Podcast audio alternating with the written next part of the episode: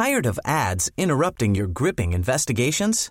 Good news. Ad-free listening is available on Amazon Music for all the music plus top podcasts included with your Prime membership. Ads shouldn't be the scariest thing about true crime. Start listening by downloading the Amazon Music app for free or go to amazon.com slash true crime ad free. That's amazon.com slash true crime ad free to catch up on the latest episodes without the ads.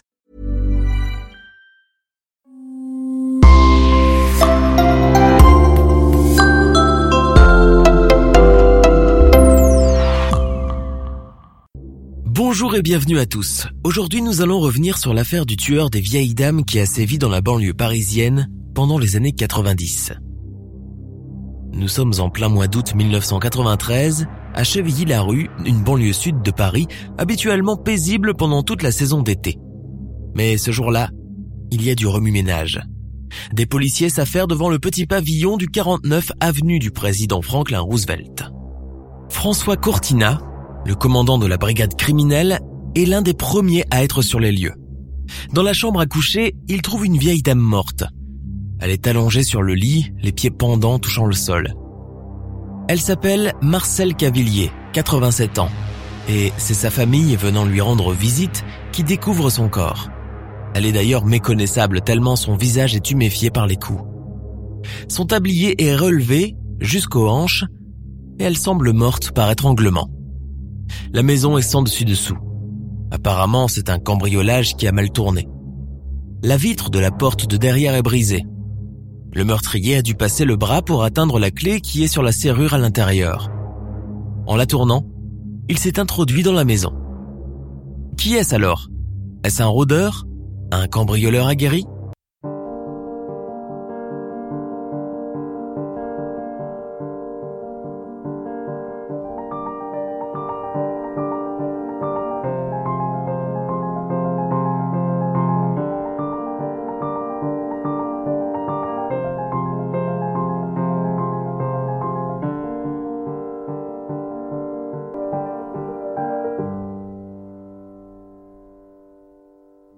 Les enquêteurs ne trouvent aucune empreinte, aucun indice. Ils font du porte-à-porte dans le voisinage à la recherche d'un témoin. Ils apprennent qu'une voisine, habitant le numéro 51, avait remarqué un jeune homme sur le trottoir d'en face le week-end d'avant. Il était resté debout sans bouger comme s'il faisait le guet devant la maison. Au bout d'un moment, elle l'a interpellé et lui a demandé ce qu'il faisait là. Il lui répond qu'il cherche le numéro 52. Or, au 52 dans cette avenue, il n'y a pas d'habitation, c'est juste un parc. C'est vraiment étrange. Le commandant Courtina demande à la voisine d'établir un portrait robot. Cela ne va pas suffire pour retrouver le meurtrier et la police n'a pas de piste sérieuse. L'enquête piétine. Trois mois plus tard, le 15 novembre 1993, dans la ville voisine de Thiès, c'est au tour de Madame Antoinette Bonin, 76 ans, qui habite au 19 rue Edgar Quinet, de subir le même sort. La vieille dame ne sort que pour faire ses courses. Vers 18h30, son fils François Bonin, qui habite à côté de chez elle, arrive pour prendre de ses nouvelles comme chaque soir. Il tombe nez à nez avec un jeune homme qu'il ne connaît pas et qui fouille dans les placards de la cuisine. Le jeune homme lui dit que la vieille dame a eu un malaise dans la rue, qu'il l'a accompagnée chez elle et qu'elle lui a demandé de ranger ses courses dans les placards. Lorsque François lui demande où se trouve sa mère, le garçon lui dit qu'elle est dans la pièce d'à côté. François se rend près de sa mère, elle est inconsciente et ne réagit pas à ses appels. Il retourne vers l'entrée et constate que l'inconnu a disparu. Il remarque la vitre cassée, le désordre dans toutes les pièces et comprend que l'inconnu est un cambrioleur. François court prévenir sa femme qui appelle aussitôt la police et les pompiers, mais il n'y a plus rien à faire. Antoinette Bonin est morte. La sœur de François arrive sur place et déclare de but en blanc que c'est son frère le coupable, car il convoite depuis toujours la maison de sa mère. Les policiers dirigent leurs soupçons sur François.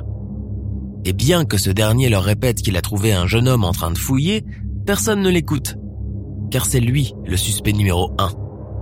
On le met en garde à vue et on l'interroge toute la nuit sur ce qui s'est passé avec sa mère. Il ne le relâche qu'au petit matin. Entre-temps, les enquêteurs relèvent une empreinte de pomme de main d'un inconnu sur le carreau cassé de la porte-fenêtre de la véranda. Déjà deux victimes Et ce n'est pas fini. Le 19 novembre 1993, quatre jours à peine après la mort de Madame Antoinette Bonin, à Boulogne-Billancourt, la concierge de l'immeuble est dans tous ses états.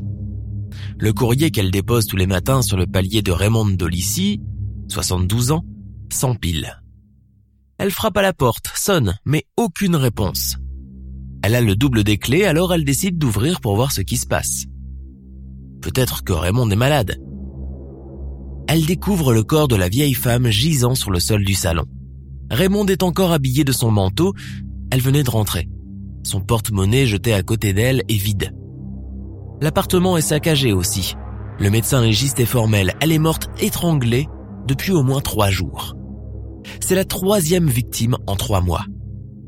Le 18 décembre 1993, un mois plus tard, cela recommence à Bourg-la-Reine. Augustine Royer, 91 ans, est retrouvée étranglée chez elle. Après ce quatrième meurtre, la police est sur le qui-vive. Elle n'a toujours pas de piste, ni empreinte, ni aucune trace plausible susceptible de confondre le ou les meurtriers. En plus, à chaque nouveau meurtre, des policiers différents de la brigade criminelle interviennent. Chaque affaire est dans un secteur différent de la ville. Rien ne pouvait pousser à faire le rapprochement.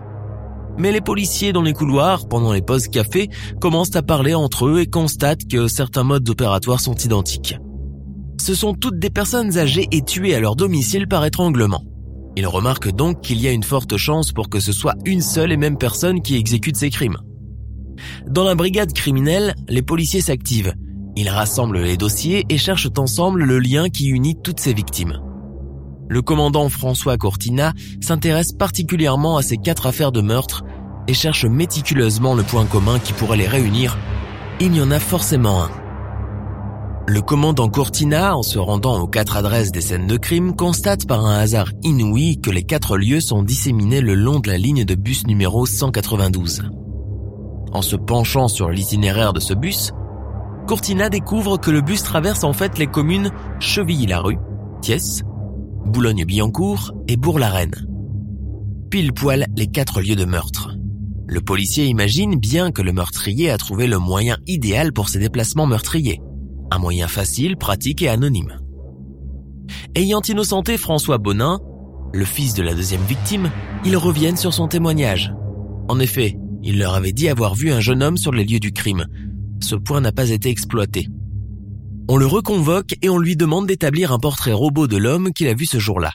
Et coup de chance, François se souvient très bien du type, car il dit qu'il avait des yeux mauvais, un loup à l'aspect d'un agneau. Le portrait robot est retransmis à tous les commissariats. Le 20 décembre 1993, deux jours après le meurtre d'Augustine Royer, retournons à Chevilly-la-Rue où Rosalie Zashka, 82 ans, est dans sa maison. Un homme frappe à sa porte, elle lui ouvre. Il la pousse sans ménagement et lui ordonne de lui donner son argent. Elle lui file 500 francs, mais il en veut plus, il la frappe. Elle se défend du mieux qu'elle peut et dans la lutte, elle lui fait perdre la casquette qu'il porte. Il lui arrache des touffes de cheveux. Rosalie crie et sa voisine entend ses appels au secours. Celle-ci appelle immédiatement la police. L'agresseur entend les sirènes et s'enfuit précipitamment. Rosalie Jaska vient d'échapper à la mort les rumeurs commencent à circuler dans la banlieue. Un tueur s'attaque aux vieilles dames.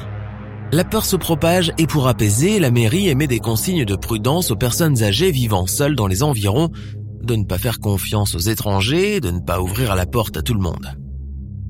La police effectue des rondes doubles et tout le monde est en alerte à Chevilly-la-Rue. Le 8 janvier 1994, c'est à Thiès qu'il va frapper à nouveau, dans un appartement au troisième étage avenue de Versailles il étrangle Violette de Ferluc, 92 ans.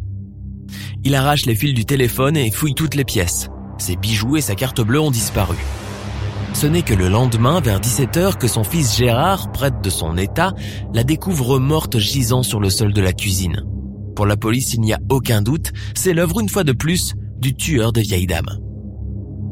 Une fois de plus, l'enquête va miraculeusement se débloquer. Le 11 janvier, c'est-à-dire le lendemain de la découverte de Violette, un jeune homme se présente au service de police pour dire qu'il a des révélations à faire concernant les meurtres des vieilles dames. Ce jeune homme de 21 ans s'appelle Arnaud Bossu et habite dans un foyer de jeunes travailleurs de Chevilly-la-Rue. Il leur dit que son voisin de chambre, un certain Claude Lastenay, lui a récemment demandé s'il savait comment obtenir le code confidentiel d'une carte de crédit volée. Arnaud Bossu leur explique alors que c'est en lisant dans le journal un article décrivant le meurtre de Violette de Ferluc qu'il a fait le rapprochement avec la carte de crédit qui portait le même nom, mais aussi avec tous ces bijoux de vieille dame qu'il voyait dans la chambre de son voisin de palier qu'il trouvait louche. Le 12 janvier 1994 au petit matin, Claude Lastenay est arrêté dans sa chambre au foyer, alors qu'il dormait. Il ne résiste pas et avoue immédiatement les faits. La perquisition a lieu aussitôt en sa présence. Les enquêteurs trouvent la carte de crédit au nom de Violette de Ferluc, de nombreux bijoux et un poste de radio. Les preuves sont accablantes. Pendant l'interrogatoire, Claude Lastenay avoue immédiatement. Il décrit les meurtres un à un en donnant des détails et sans manifester aucun remords. Il dit que la première fois qu'il a tué, c'était pour l'argent, mais très vite, il y a pris goût, ayant ressenti des spasmes de plaisir.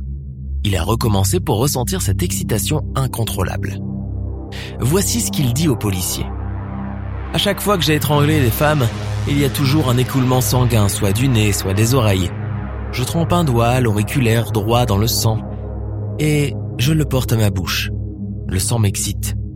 Je me suis d'ailleurs intéressé à des histoires de vampires, de Lucifer. Est-il fou?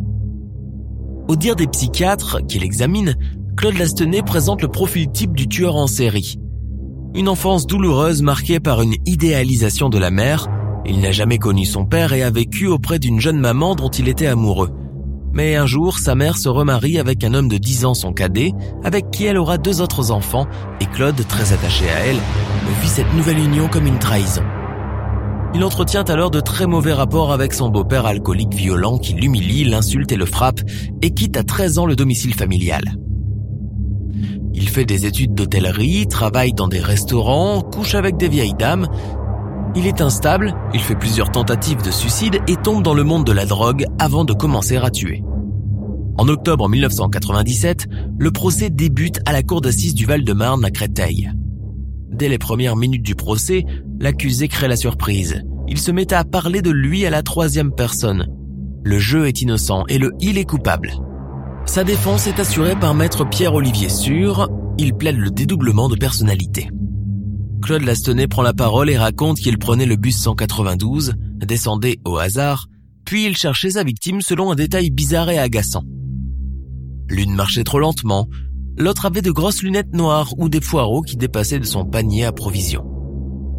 Déclaré responsable de ses actes, il est condamné à la réclusion criminelle à perpétuité avec une peine de sûreté de 18 ans. A-t-il bénéficié de permission de sortie? Sûrement pas. Tout ce que l'on sait, c'est que depuis sa condamnation, il est tombé dans l'oubli. Nous sommes à la fin de notre émission du jour. N'hésitez pas à écouter les autres émissions du podcast et à prendre 5 secondes pour nous laisser un 5 étoiles sur iTunes. C'est vraiment très important pour nous. Vous pouvez aussi vous abonner pour ne pas rater les prochains épisodes et nous suivre sur Facebook pour nous en proposer de nouveaux. Merci et à bientôt.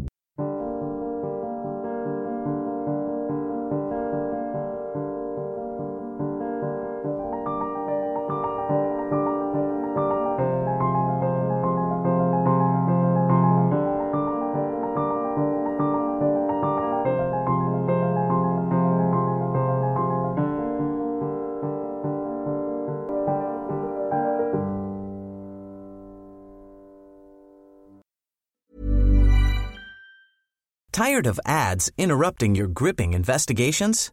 Good news. Ad-free listening is available on Amazon Music for all the music plus top podcasts included with your Prime membership. Ads shouldn't be the scariest thing about true crime. Start listening by downloading the Amazon Music app for free or go to amazon.com slash true crime ad free. That's amazon.com slash true crime ad free to catch up on the latest episodes without the ads.